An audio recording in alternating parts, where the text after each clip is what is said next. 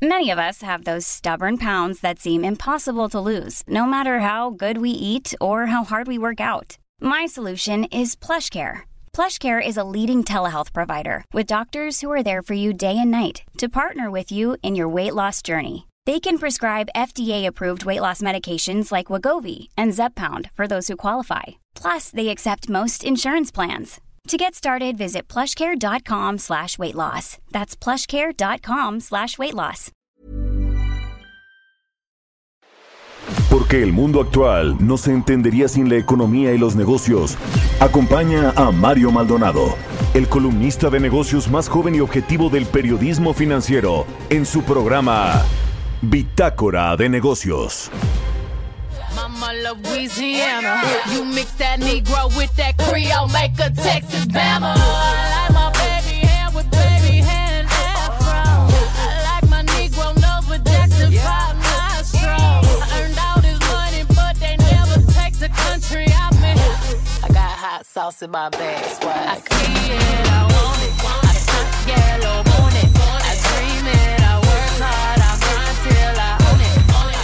¿Qué tal? ¿Cómo están? Muy buenos días, bienvenidos a Bitácora de Negocios. Yo soy Mario Maldonado y los saludo con mucho gusto este miércoles primero de enero del 2020 y aprovecho por supuesto para desearles un gran año en este 2020 y que nos hayan acompañado en Bitácora de Negocios. Aquí vamos a estar al pie del cañón como siempre. Y aprovecho para saludar también a quienes nos escuchan aquí en la Ciudad de México por la 98.5 de FM, en Guadalajara por la 100.3, en Tampico a través de la 92.5 y en Villahermosa por la 106.3 de FM. En Acapulco también ya nos escuchan allá en la 92.1 y todo mundo aquí nos puede escuchar por la página heraldodemexico.com.mx, el streaming. Iniciamos este día, el primero del año, con esta canción de Beyoncé que se llama Formation. Esta semana vamos a escuchar las mejores canciones de la década que ya se fue según la revista Rolling Stone. Y les cuento también que vamos a tener en el programa, viene por supuesto nuestro analista de mercados Roberto Aguilar. También charlaremos con Angie Chavarría, columnista de El Heraldo de México, sobre el crecimiento y el poder adquisitivo de la población. Trae muy buenos datos Angie y vamos a retomar algunas de las entrevistas que hicimos con eh, pues algunas de las figuras importantes de los negocios, la economía y las finanzas en el 2019. Eh, le presentaremos una entrevista que le hicimos a Carlos Salazar, el presidente del Consejo Coordinador Empresarial. El, el 2 de septiembre nos habló pues ahí del informe del presidente del observador, el primer informe que nos presentó. Vamos a, a hacer un corte de caja sobre pues eh, cómo estaba el país en aquella eh, fecha. Hablaremos también, eh, le presentaremos una entrevista que le hicimos a Margarita Ríos Farjat, la ex titular del sistema de, de administración tributaria, que bueno, ahora ya despacha en la Suprema Corte de Justicia de la Nación, porque fue electa ministra de esta instancia judicial. Así que quédese aquí en Bitácora de Negocios, se va a poner bueno este primer día del año y le voy a presentar un resumen de las noticias más relevantes que tuvimos en el 2019. El resumen. Principios de octubre del año pasado, Arturo Herrera, secretario de Hacienda, informaba que la desaceleración de la actividad económica y la devolución del impuesto a valor agregado habían sido las razones de la caída de los ingresos entre enero y agosto del 2019, pero que la recaudación se mantenía en línea con lo programado. El 26 de noviembre se presentó el Plan Nacional de Infraestructura. El presidente de México, Andrés Manuel López Obrador, dijo en ese momento que lo esencial era la participación del sector privado para el crecimiento de la economía del país y se anunciaba una inversión de empresarios por 859 mil millones de pesos en 147 proyectos de infraestructura. un plan para la creación de infraestructura en el país, básicamente con inversión privada. Esto es de suma importancia porque se requiere la participación del sector privado en el crecimiento económico del país. Carlos Salazar, presidente del Consejo Coordinador Empresarial, hablaba del compromiso de la iniciativa privada en la presentación de este Plan Nacional de Infraestructura. Son los compromisos que estamos tomando como sector privado, es definitivamente tener transparencia en cada una de estas decisiones, estar informando constantemente cuál es el avance de cada uno de estos proyectos y definitivamente pedir la ayuda de los secretarios y de esta misma mecánica que, va a dirigir Alfonso Romo para que podamos eh, desatorar cualquier situación o cualquier obstáculo que esté teniendo la implementación y la ejecución de los diferentes proyectos. El 10 de diciembre, México, Estados Unidos y Canadá firmaron los cambios al nuevo acuerdo comercial de Norteamérica, TEMEC, luego de meses de intensas negociaciones. El titular de la Secretaría de Relaciones Exteriores, Marcelo Ebrard, calificó el acto como misión cumplida, al coincidir con el Ejecutivo Federal sobre aquellos pronósticos que apuntaban a no tener un tratado de libre comercio modernizado como consecuencia del tiempo y las posiciones políticas.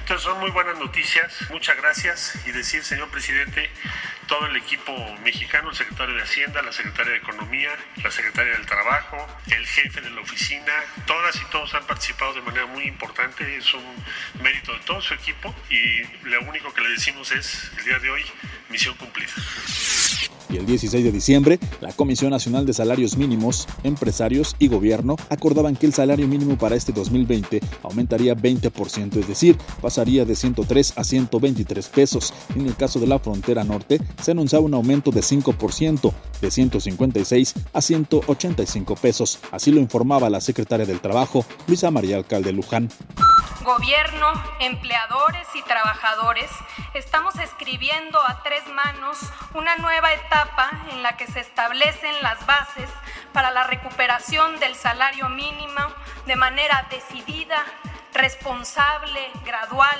sostenible, pero sobre todo consensuada. Bitácora de negocios. El editorial.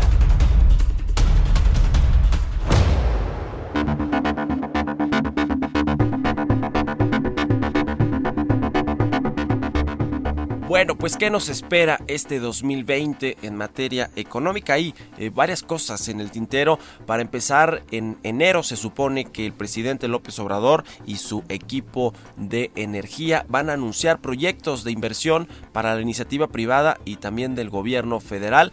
Estamos hablando de proyectos de inversión en materia petrolera, eh, en materia eléctrica, también de electricidad y de gas. Se ve que, bueno, pues será un anuncio importante porque lo sacaron del anuncio que hicieron el año pasado, usted se acuerda, este acuerdo de inversión en infraestructura que eh, pues fue de más de 800 mil millones de pesos y que bueno estuvieron ahí los empresarios anunciando este tema. Viene también el asunto de la ratificación final del TEMEC, este acuerdo comercial México, Estados Unidos, Canadá, porque se tiene que pasar todavía en el Congreso de Estados Unidos. La Cámara de Senadores tiene que dar su visto bueno y también el Parlamento canadiense se prevé que lo apruebe por ahí de febrero, así que todavía tenemos que esperar, aunque ya es un mero trámite este sí, ya está acordado que se ratificó en, eh, en, el año pasado en la Cámara de Representantes. Se acuerda que hubo todo este asunto de que nos querían meter goles de último momento y se aprobó ya finalmente el TEMEC, pero tiene que pasar esta ratificación y quizás se complica un poquito en Estados Unidos porque viene el asunto del juicio político, este impeachment en contra de Donald Trump, que bueno, pues es lo que más les interesa a los senadores allá en Estados Unidos. Eh, vamos a ver qué sucede. Y bueno, pues viene el asunto del crecimiento económico, ya hay un poco más de certeza con este acuerdo comercial que se firmó. Eh, recuerde que a partir de este 2020 también comenzará ya este aumento al salario mínimo de 20%, estará por ahí de los 123 pesos diarios. Lo anunció el presidente López Obrador en la recta final del 2019 y bueno, pues ya es una realidad. Todo esto, eh, pues habrá que ver si le da este crecimiento económico de 2%, que es lo que está presupuestado en el paquete económico de este 2020. Vamos a ver si se logra esta la verdad es que es complicada porque hoy por hoy, este primero de enero del 2020, pues no hay una sola casa de bolsa, un banco de inversión, alguna correduría, algún grupo de analistas que crean que México puede crecer a una tasa de 2%. Ojalá que los pronósticos vayan cambiando ahora para bien. En el 2019 casi todo, todo era recortes y recortes y nos quedamos estancados en el 0%. Ojalá que sea un panorama diferente para este 2020 y que logremos alcanzar estas tasas de crecimiento de al menos 2%, que es lo que tiene presupuestado la Secretaría de Hacienda para este año. Yo soy Mario Maldonado, usted escucha El Heraldo Radio, Bitácora de Negocios. Mario Maldonado en Bitácora de Negocios, Mercados Bursátiles.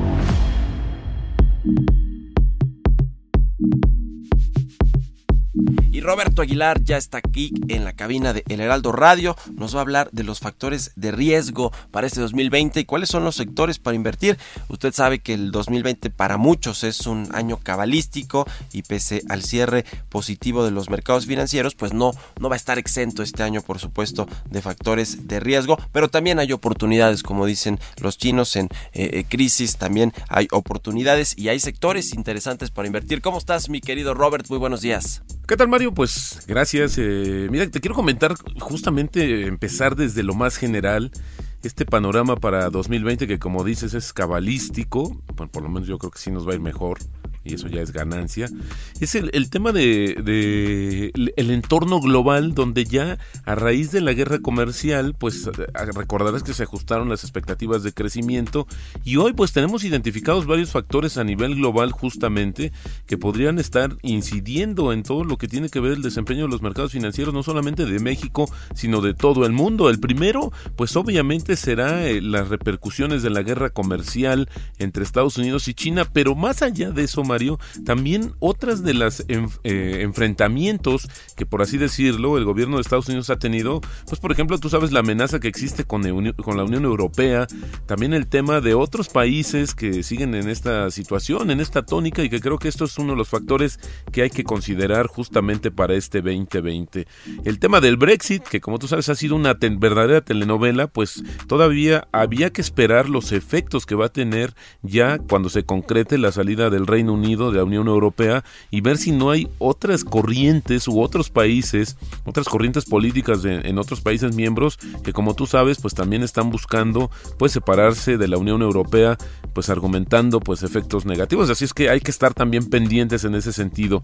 Otro tema, sin lugar a dudas, es la campaña electoral de Estados Unidos y pues estas secuelas del juicio político que para muchos pues va a salir más fortalecido el presidente Donald Trump, pues sin embargo pues había que ver eh, si también cómo eh, sus opositores políticos toman partida de esta situación, de esta mancha que ya tendría justamente en su desempeño el presidente Donald Trump. También el dato del crecimiento en Europa, que pues las políticas monetarias no alcanzan todavía a pues a, solventar o a sustentar el crecimiento, la recuperación de la economía europea, que es también uno de los factores importantes. No podemos dejar de lado la política monetaria de Estados Unidos, que a pesar de que se ha dicho que se mantendría relativamente estable, es decir, que no habría este, disminuciones en la baja, en la tasa de referencia, pues eh, tú sabes está presionando mucho también el gobierno por parte de Donald Trump, pero sin embargo este es uno de los factores que no está nada escrito, es decir, que un elemento que también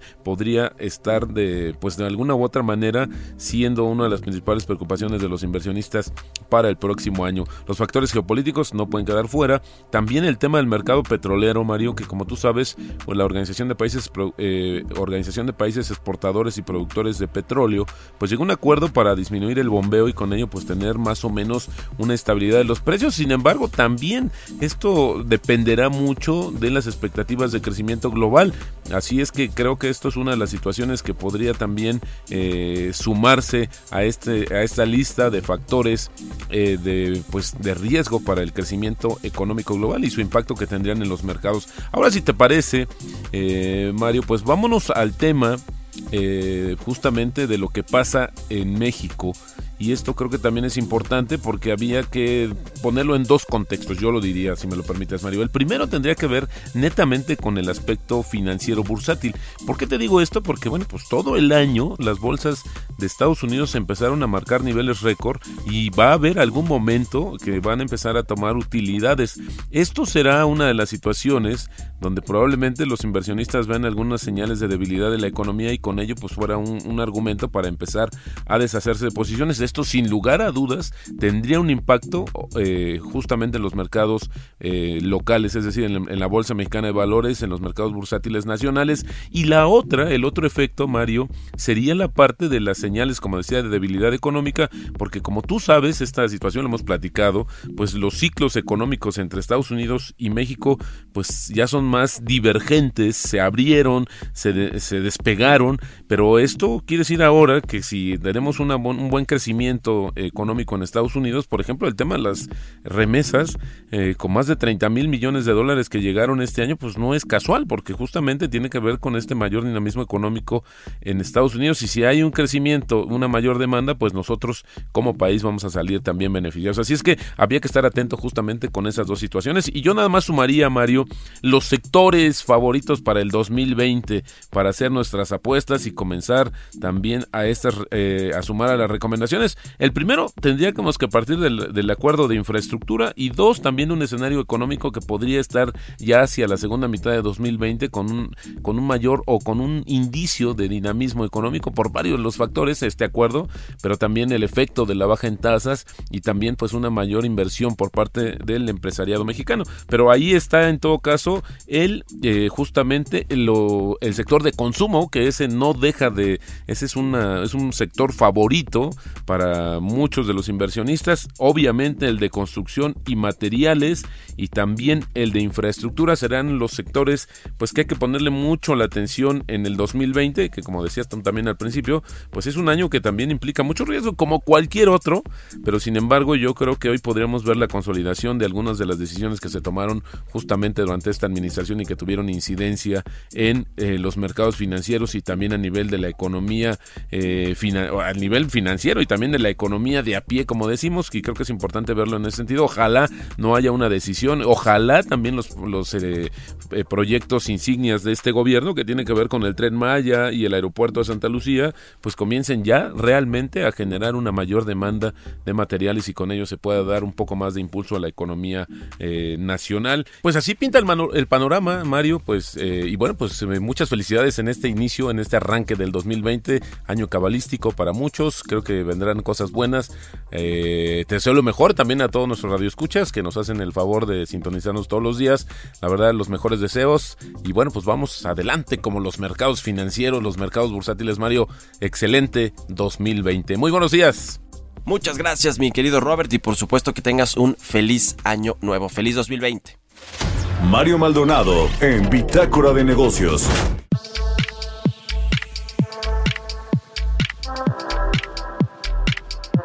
Y ya está aquí en el estudio de El Heraldo Radio, Angie Chavarría, nuestra colaboradora de eh, Bitácora de Negocios. ¿Cómo estás, Angie? Muy buenos días, bienvenida y feliz año nuevo. Nos vas a hablar de qué? Del crecimiento y el poder adquisitivo de la población en este 2020. Adelante, Angie. Gracias, Mario. Muy buenos días. Pues ya estamos arrancando en el primer día del año, que déjame comentarte que a mí siempre me gusta trabajar el día 1 de enero. Además, este mes para mí es significativo, pero ya les contaré, es el mes de mi cumpleaños. Pero bueno, vamos a entrar en terreno eh, económico. Eh, fíjate que el año pasado el presidente Andrés Manuel López Obrador aumentó 20% el salario mínimo. Ustedes recordarán que fue una nota muy importante, incluso, pues bueno, todos los periódicos los replicamos y esto significó, pues bueno, un aumento en el poder adquisitivo de la población, básicamente del 30%. Eh, ¿Esto en qué nos beneficia básicamente? Pues literal eh, que tenemos más dinero en la bolsa, pero realmente es así. Eh, algunos analistas incluso eh, comentaron y han estado sosteniendo, Mario, que pues bueno, esto se debe principalmente porque México todavía representa una nación fuerte, de hecho somos la decimoquinta economía más importante del mundo. Eh, las expectativas de crecimiento, aunque si bien no pintan del todo bien para este año, Finalmente, hay una economía creciente que es el intercambio comercial que tenemos con Estados Unidos y que finalmente se grabó. Y por el otro lado, pues bueno, México tiene en puerta varios negocios con otros países. Si tú recordarás, eh, también el año pasado vino el primer ministro de Singapur que le interesa, bueno, pues eh, la obra monumental de el transísmico y pues bueno, un par de obras más que también estarán desarrollando, entre ellos el aeropuerto de Santa Lucía. Eh, les voy a explicar un poquito, por ejemplo, qué significó eh, este aumento salarial, eh, que algunos dirán, bueno, pero habrá mayor inflación. lo que nos están comentando los especialistas es que por este lado tenemos un aumento de nuestro ingreso real de 30%. Eh, de, de, esta manera, pues al menos pasamos de obtener de 5.43 dólares a básicamente a 6.51 dólares, que en, realidad queda en 123.22 pesos el, el salario por día para un trabajador. Si vemos los datos del INEGI, más de la mitad de la población con un empleo formal tiene eh, un ingreso por arriba de 6 mil pesos. Pues bueno, al menos va a estar ganando este núcleo de la población 123 pesos al día que le implica por lo menos un alza del 30% y que es una mejora para su calidad de vida. Está dentro del bienestar, Sí, aunque faltan demasiadas cosas también. Entre ellas, pues vamos a tener que lidiar un poco con el tema de inflación, sobre todo en algunos rubros. El Banco de México dijo que se va a mantener estable, pero eh, lo que sí hemos estado observando que algunos productos agrícolas, por las temporadas que eh, a veces no es la cosecha, eh, lo que estamos observando es que se pueden aumentar algunos alimentos. Y también cuando es época tanto de frío como de calor, depende eh, la región en donde nos encontremos del país, pues aumenta básicamente lo que son eh, los insumos, en este caso el insumo de eléctrico, que pues bueno puede tener ahí una característica importante para nuestro bolsillo. ¿Qué sigue?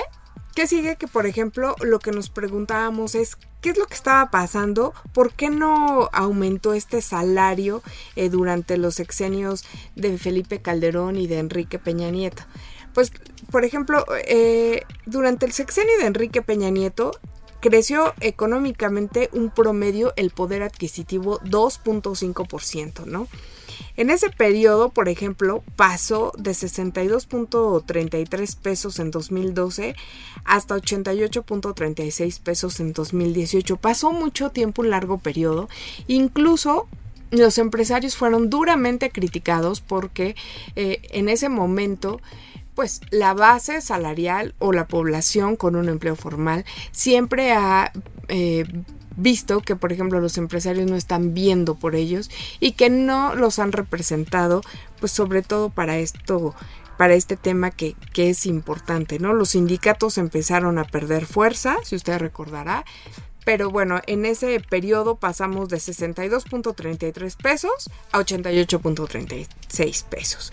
Luego, eh, cuando ya llegó el, en este caso, el gobierno de López Obrador, eh, hubo dos incrementos, usted recordará, eh, en dos ocasiones, 16% eh, y de 20%, al tiempo que, pues bueno, el país ha mostrado curiosamente un crecimiento más bajo con respecto al sexenio pasado, ¿no? Y pues bueno, hoy el Fondo Monetario Internacional espera un crecimiento pues marginal, menor a 0. 4%, eh, entonces vamos a tener todavía eh, esta base, pero lo que sí podemos observar es que en la zona fronteriza también eh, vamos a tener este incremento y que lo que se pueda significar importante en el poder adquisitivo de las personas, este incremento salarial, es que lo pueda transformar en tres cosas importantes, en vivienda, en su bienestar social y en educación, que son los tres rubros en donde puede generar un motor económico no solo para sus familias, sino también para el país es un poco más sobre lo que estamos aquí platicando, Mario. Y pues bueno, ya veremos cómo se comportan los indicadores. Estaremos muy atentos, por ejemplo, al tema de inflación, que en este mes, como les eh, comentaba, vamos a tener algunos productos caros porque eh, algunos no son de la cosecha. Y bueno, finalmente la cuesta de enero siempre es un tema en México y que tenemos que cuidar nuestro dinero en nuestros bolsillos. Tampoco haga compra de dólares masivamente porque eso también nos golpea. Eh, Y por el otro lado, pues bueno, las inversiones estarán, siempre serán un buen momento para invertir en una vivienda, aunque hay una contracción, porque finalmente, eh, pues bueno, es un poder adquisitivo. Muchísimas gracias. Hasta aquí vamos a dejar este tema. Les mando un real abrazo a todos y que tengan un próspero año 2020. Mario, un abrazo. Pues muchas gracias, querida Angie Chavarría. Feliz año nuevo también, que sea un 2020 muy próspero para ti y toda tu familia. Con esto nos vamos a una pausa comercial y regresamos aquí a Bitácora de Negocios. Continuamos en un momento con la información más relevante del mundo financiero en Bitácora de Negocios con Mario Maldonado. Regresamos.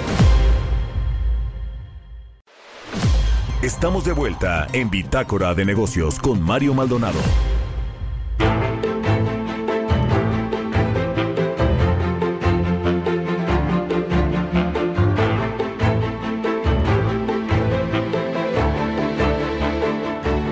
Estamos de regreso en Bitácora de Negocios. Le comentaba al inicio que vamos a presentarle un resumen de este informe de gobierno, el primero que dio el presidente López Obrador el pasado eh, septiembre del 2019. Y bueno, pues allá habló durante una hora y media sobre la economía dijo varias cosas al respecto, reconoció que había crecido muy poco hasta ese entonces, vamos a terminar eh, eh, pues con un 2019 estancado, en ese entonces ya se sabía que la economía no iba a crecer y también reconoció que había problemas de inseguridad en el país, sin embargo destacó ahorros por 145 mil millones de pesos y sus programas sociales que son la punta de lanza de su gobierno, dijo también el presidente que había una mayor distribución de la riqueza en el país a pesar de que no estábamos creciendo. Así que aquí le voy a presentar una recopilación de las frases más destacadas de aquel informe que duró una hora y media. Cuando tomé posesión de la presidencia de la República el primero de diciembre del año pasado, hace nueve meses, sostuve que asumía el compromiso de convocar a los ciudadanos para emprender juntos la cuarta transformación de la vida pública de México. Existe aún la idea falaz de que el Estado no debe promover el desarrollo ni buscar la redistribución del ingreso, sino limitarse a crear las condiciones que permitan a los inversionistas hacer negocios y asumir que los beneficios se derramarían automáticamente al resto de la sociedad. Quizá la enseñanza mayor del modelo económico porfirista es que la apuesta por el progreso sin justicia es políticamente inviable y está condenada al fracaso.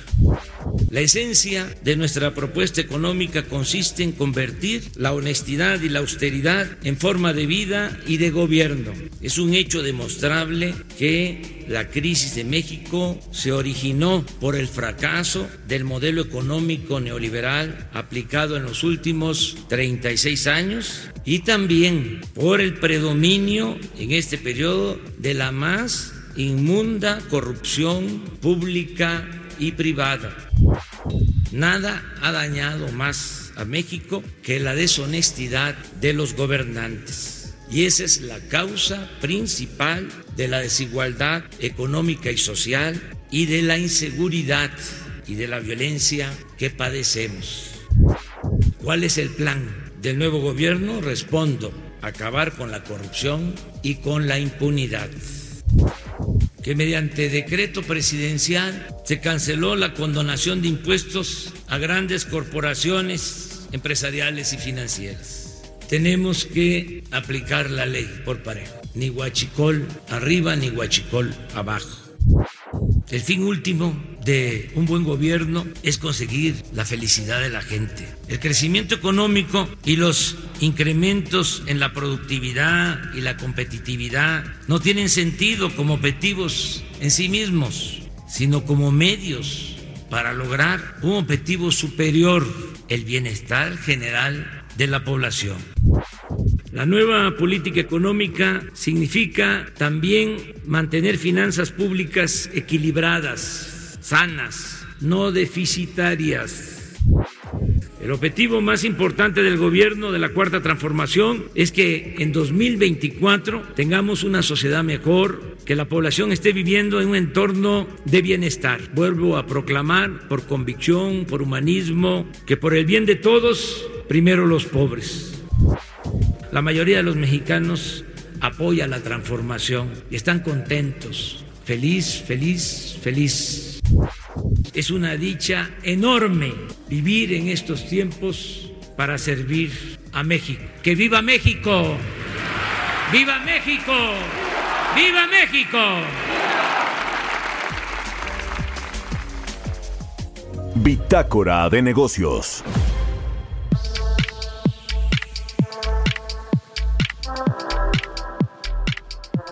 Y a propósito de este informe de septiembre, eh, entrevistamos a Carlos Salazar, el presidente del Consejo Coordinador Empresarial, quien nos dio su punto de vista, cómo vio este primer mensaje del presidente López Obrador. Entrevista.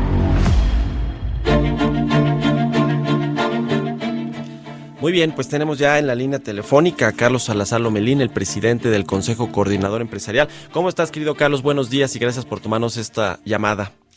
Buen día, querido Mario. ¿Cómo, cómo amaneces? ¿Bien? Todo muy bien. Carlos, oye, pues queremos eh, preguntarte tus eh, impresiones sobre este informe, el mensaje que emitió ayer el presidente López Obrador, que por cierto te mencionó a ti junto con Antonio del Valle, Carlos Slim, Carlos Bremer, como eh, pues personajes que han ayudado a esta a coadyuvar en el tema del crecimiento económico y a, destrabar algunos temas como el asunto de los gasoductos. ¿Qué, qué nos puedes decir, Carlos?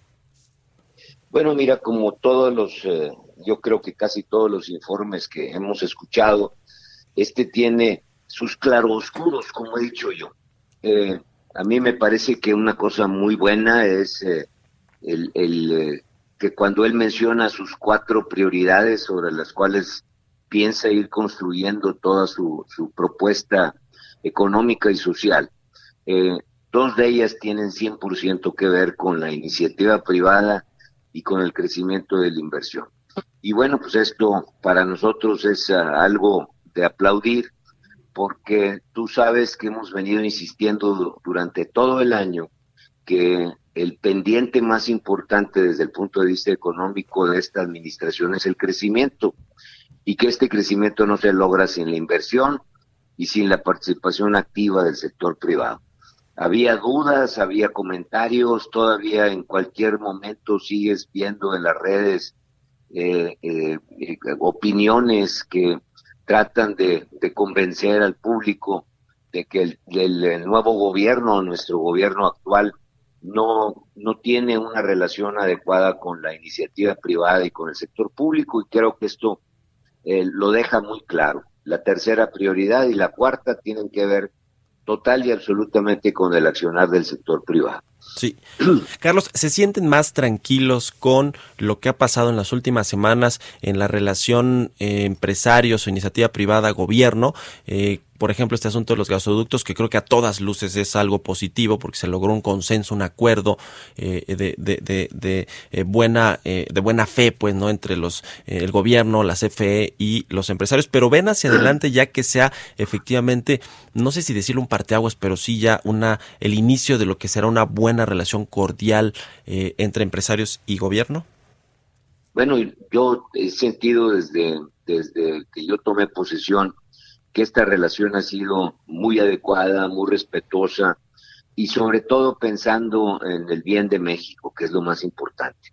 Eh, aquí el, presidente es una figura que tarde que temprano este, será alguien que, vaya a pasar en la vida de, nuestro país. Esperemos que pase con, con, eh, con un recuerdo siempre este, positivo pero lo importante es que pensemos realmente en México y esa ha sido la manera en que nosotros nos hemos aproximado a él. Eh, ha sido, como tú dices, eh, sus comentarios públicos siempre generoso, quizás porque ha visto nuestra actitud propositiva siempre a solucionar este, los problemas que de alguna manera nos afectan como país. Yo esperaría que así sigamos, este, traemos muchas ideas y muchos proyectos de cómo ir mejorando nuestra situación actual y, esperemos seguir siendo escuchados.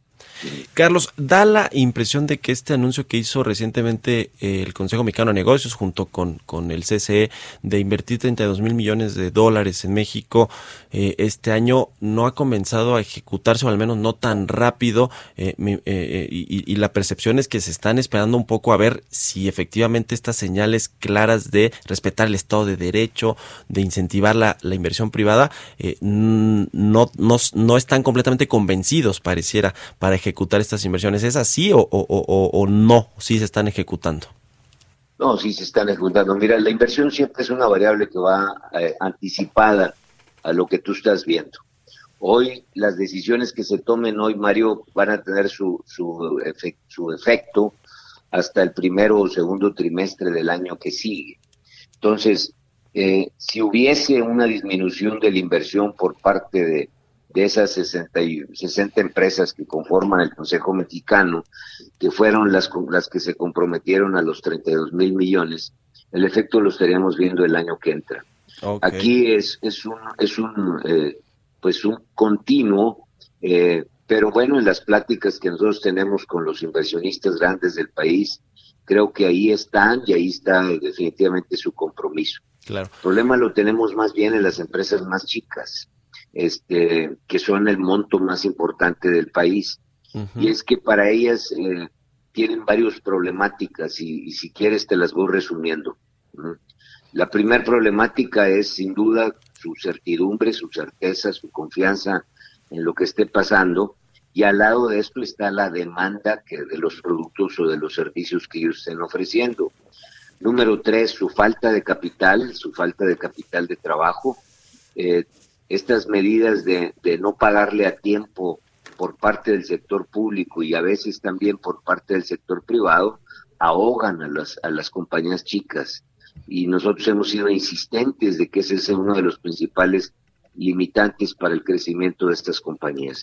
Y por último, las tasas de interés, que Mario, eh, este, hemos sido también nosotros insistentes en, en explicar que esto es del libro de textos y las tasas de interés son tan altas, pues la inversión tiende a ser más baja. Sí, sí, sí, sí. Bueno, pues muy interesante. Eh, Carlos Salazar Lomelín, presidente del Consejo Coordinador Empresarial. Muchas gracias por estos minutos, eh, Carlos, y estaremos en contacto próximamente para seguir analizando lo que sucede en la relación de la iniciativa privada con el gobierno. Que estés muy bien, este, Carlos. Este es nuestro país y queremos que le vaya muy bien. Mario Maldonado en Bitácora de Negocios.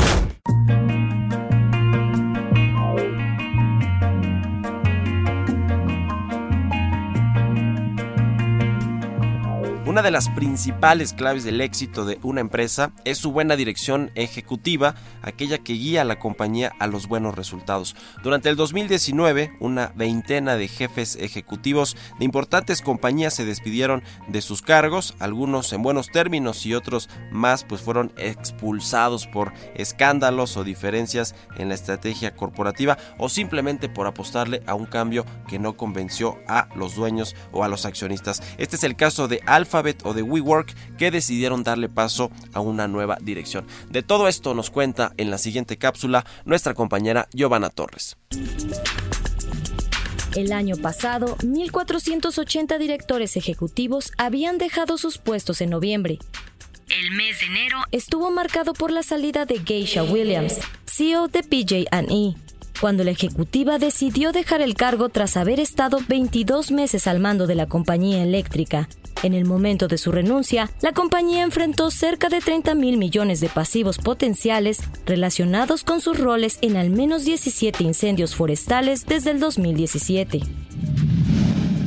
El 21 de febrero, Spencer Raskoff, CEO de Silo, renunció a su cargo tras 15 años del lanzamiento de la compañía. Para ese momento, Silo atravesaba una importante transformación. La plataforma de bienes raíces había intentado pasar de listar casas a venderlas, pero las acciones habían caído más del 25% año tras año. Lisa Borders, Ian Cook y Richard Fleffer, los CEOs de Times Up, Colgate, Palmolive y HBO, también dejaron sus cargos. Tras dos años y cinco meses, Tim Sloan, CEO de Wells Fargo, renunció en marzo luego de que le habían pedido restaurar la reputación del banco debido a irregularidades cometidas por los empleados, los cuales presentaron solicitudes para 565 mil tarjetas de crédito y abrieron 1.5 millones de cuentas bancarias sin el consentimiento de los clientes en el transcurso de cinco años con el fin de cumplir con las metas de ventas.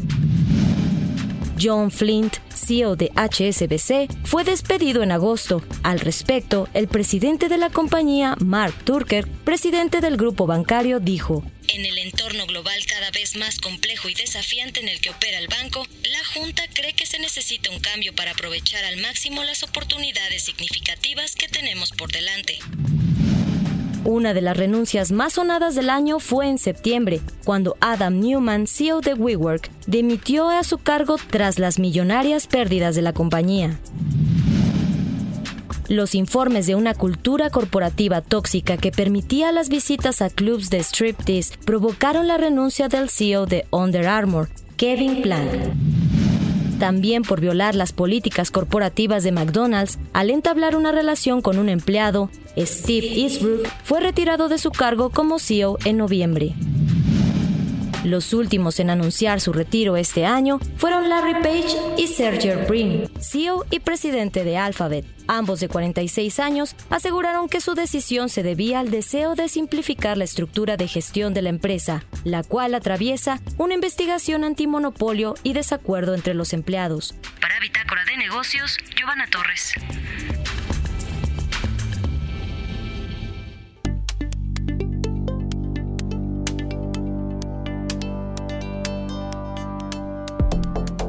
Y bien, pues les contamos que en el 2019 platicamos también con Margarita Ríos Farjat cuando era titular del sistema de administración tributaria, ahora es ministra de la Suprema Corte de Justicia de la Nación, pero en aquella, eh, pues aquella vez nos habló de las facturas instantáneas y aquí le presentamos lo más importante de esta entrevista que se llevó a cabo el 21 de noviembre del año pasado.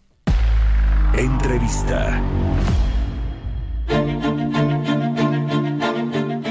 Servicio de Administración Tributaria anunció junto con la Asociación de Bancos de México un programa que se llama facturación instantánea, en el cual pues se van a poder generar las facturas una vez que se hace el pago con la tarjeta bancaria en las terminales de punto de venta. Y al respecto, saludo con mucho gusto en la línea telefónica Margarita Ríos Farjat. Hola Mario, ¿cómo han estado? Muchas gracias por invitarnos a platicar de eso. Gracias Margarita por tomar la llamada. Pues eh, eh, platícanos un poco más los detalles de este programa de facturación instantánea, cómo va a beneficiar a los contribuyentes y pues va a ayudar a, que se generen las facturas que de pronto se nos olvida pedir o a los comercios pues eh, con un poco de maña también se les olvida generar las facturas. Eh, es una cosa, un proyectito en el que estamos trabajando desde diciembre del año pasado. Era uno de nuestros anhelos lograr cristalizar pues lo que es la idea de muchos, porque muchos que pagamos con tarjetas y cada vez que pedimos una factura tenemos que repetir hasta la n potencia eh, por todos lados llenar papelitos con nuestro RFC, nuestro domicilio, nuestro nombre, etcétera, etcétera, etcétera, ¿no? Y siempre pensamos, ¿por qué tenemos que hacer esto con tanto avance tecnológico? Y si ya la información mía la tiene el SAT, ¿no? y acabamos no pidiéndolo, acabamos de repente eh, apurados por llegar a casa, por llegar a nuestro trabajo, etcétera, y no no está incentivado tampoco el uso, es eh, eh, pedir la factura, porque pides, este, tú, tú, pides tu factura, pides tu comprobante, y ¿qué sucede? Te dice así como, no, en línea, mañana, venga de tal hora a tal hora, pero a esta hora no porque va a comer el contador, mañana llámeme porque hoy no vino mi sobrina que es la que llena los, los papelitos, o no vino mi hijo grande que es el que tiene el internet, o sea, de todo tipo de, de situaciones, ¿no? Cuando hay una realidad, el Código Fiscal lo único que ordena es, este, lo único que, que ordena solicitar al contribuyente su RFC. Pero ¿qué ha sucedido? Que nos hemos desenvuelto eh, como sociedad en este sentido en que los comercios, la, todas las unidades económicas consideran que para emitir una factura tenemos que darles miles de datos, ¿no? Es cada, en cada lado de donde vamos tenemos que dar nombre, domicilio, teléfono y a veces son diferentes sucursales de la misma de la misma unidad económica donde tenemos que estar dejando nuestros datos y escribiéndolos como si por primera vez. Todo esto es para fines comerciales, consideramos nosotros, pero no lo sabemos. A nosotros nos bastaría el RFC. Pero ¿qué pasa cuando un contribuyente lo pide? Hasta yo misma he hecho el ejercicio, es de veras con mi RFC basta. No, es que nuestro sistema es viejo y no se conecta entonces con el SAT. Claro que se contacta con el SAT. El SAT pasa el RFC porque aquí tiene los datos. El tema es que nos hemos ido por otro lado a dar datos por todas partes. Pero bueno, eso por un lado, por el tema de la seguridad de tu información, porque muchos contribuyentes pues tienen el domicilio de sus negocios o su domicilio como personas físicas con actividades empresariales y demás como RFC. Entonces, y luego aparte, deme un teléfono, deme un mail, pues ya tienen toda tu información, ¿no? A veces está tipo de sangre, acta de bautismo y sabrá Dios qué más cosas, ¿no? Parte de nuestro discurso ha sido que para abatir la evasión fiscal necesitamos pues tener todo facturado, toda transacción que existió, pues que exista también de manera formal y la manera formal es ante los ojos de la autoridad fiscal, como en cualquier país del mundo debe ser. Ese es el tema justamente, Margarita, porque para un contribuyente cuando no se genera una factura, pues no tienes la posibilidad de comprobar eh, tus gastos y por lo tanto, pues no, no el, el, fisco no te reconoce que hiciste esas compras y por, lo, por su parte el comercio tiene la oportunidad pues de evadir estos impuestos. ¿A qué se arriesga un, un comercio al no generar factura? Es decir, si tú como contribuyente exiges una factura y de vuelta el comercio te dice que no te la puede dar, ¿qué, qué, ¿a qué se hace acreedor el comercio? Eh, pues si niega una factura. Eh, por de entrada está, estaba viendo, de entrada es un evasor. Más este otro tipo de información que pudiera dar incompleta, en mentirnos con la información que da y demás, pero está evadiendo al fisco. Este, eh, se comete una, ahí se comete un ilícito, una ilegalidad, de entrada. Pero te decía del lado de fomentar esto, ¿no? Es, es porque a veces, no, ¿para qué pido factura? Sí es muy difícil, pero tienes dos, dos grandes problemas en lograr pasar a que todo sea este formal, ¿no? Toda transacción.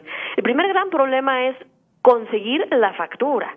O sea, a veces es una odisea vas al, este, al negocio, eh, pagas, te dan un ticket, te piden que te metas en línea, luego te metes en línea, si tu apellido tiene la letra ñ y este, el, desarrollador de software de esa tienda no era no usó sistema mexicano, ya tuviste problemas con la ñ, o sea, de veras de todo.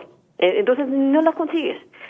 Si la consigues luego, el segundo problema viene, es que no la puedo deducir, ¿para qué la quiero? O sea, son dos grandes problemas. El primero, pues, es tecnológico y el segundo es cultural. En la medida en cómo vayamos resolviendo cada uno, podremos ir realmente avanzando hacia la transacción existió, pues la transacción también existe de manera formal, en el medio de la fiscalidad. No podemos tenerle miedo a que digas, es que ahora voy el fisco va a saber qué hago. El fisco sabe qué hace la gente tarde o temprano. O sea, y es lo sano y es lo deseable de una institución fiscal fuerte. Sí, por supuesto. porque además es la que se encarga de que exista eh, dinero para todo lo que un país hace y que haya justicia tributaria, que, que le toque pagar cinco, pague cinco, y a que le toca pagar dos, pague dos. Y si no, que le pregunten a los diputados que están sufriendo cómo ajustar el presupuesto del próximo año. Oye, Margarita, eh, finalmente, ¿cuándo va a poder ya el consumidor, el contribuyente, eh, pedir su factura instantánea al momento de la compra? ¿A partir de cuándo y cómo es el proceso? O sea, ¿se la van a generar en el mismo momento en el que hace la compra, el pago? La idea es que tú llegas, pagas con tu tarjeta de débito o de crédito y a terminal BPN te va a preguntar si quieres o no quieres factura. La única pregunta, más allá de tu saldo y demás cosas y del monto a pagar que te va a hacer y tu NIP, que te va a hacer distinta.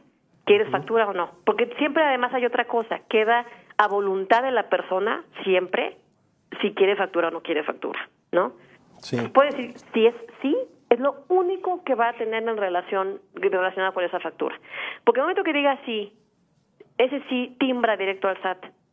Para entonces el SAT ya tiene asociada esa tarjeta con el RFC, y ahorita te digo cómo va a ser eso, ya la va a tener asociada con el RFC y se va a generar aquí en automático para qué fue, en qué comercio fue, este, el domicilio, todo lo que tenga que saber. Y el contribuyente se olvida, nada de que por mail le llega. Lo que sí se va a hacer es que se imprime un ticketcito con un código QR por si el contribuyente quiere tomar una foto y ver que sí se generó se generó bien y demás, este tener su comprobante él este por ser una persona ordenada, ¿no? para que vea que sí se hizo. Y además por QR para que no se imprima una larga lista de con miles de, datos de información que no tiene por qué saber todo mundo en caso de que se te pierda en alguna parte. Así va a ser en principio siempre, ¿no?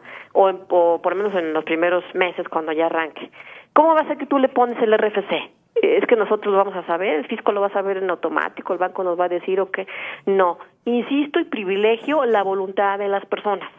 Claro, si tú quieres que... tener con ese estar con ese beneficio, ya sea, ahí dependemos de la banca, que nos diga, acude a tu sucursal o pasa a un cajero o en la terminal BPN este llena tu, tu, pon tu RFC asocia tu RFC a esta tarjeta. Esos son los temas en los que está trabajando ahorita la banca. Lo importante es que ya vimos que sí se puede que sí se timbra y que sí nos llega. Ahora lo que hay que ver en los bancos pues es, es cómo van a ellos a a, hacer ese llamado a los contribuyentes y ver cómo lo van a socializar y, pues demás cosas pues de sus de su propia actividad que tendrán ellos que ver. pues, y por nuestra parte estamos empezando no parejo con todo nuestro padrón y nuestro este espectro de, de rubros eh, de mercado por decirlo así. Empezamos con varios a lo mejor este por ejemplo gasolineras restaurantes eh, papelerías y cosas por el estilo no para empezar pues ojalá que sea muy pronto y enhorabuena, muchas iniciativas más así en favor de los contribuyentes y por supuesto también del erario público. Te agradezco mucho, Margarita Ríos Farjat, por habernos tomado la llamada. Al contrario, Mario, muchas gracias por habernos este, invitado y saludo a todo tu auditorio. Mario Maldonado en Bitácora de Negocios. Mama Louisiana, you mix that Negro with that Creole, make a Texas Bama.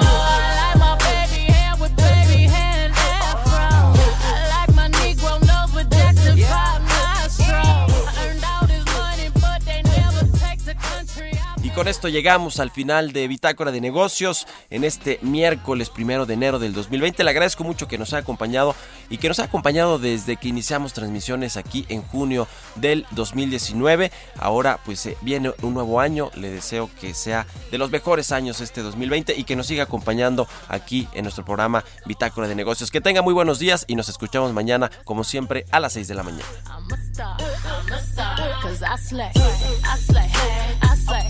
I slay. All day. I slay.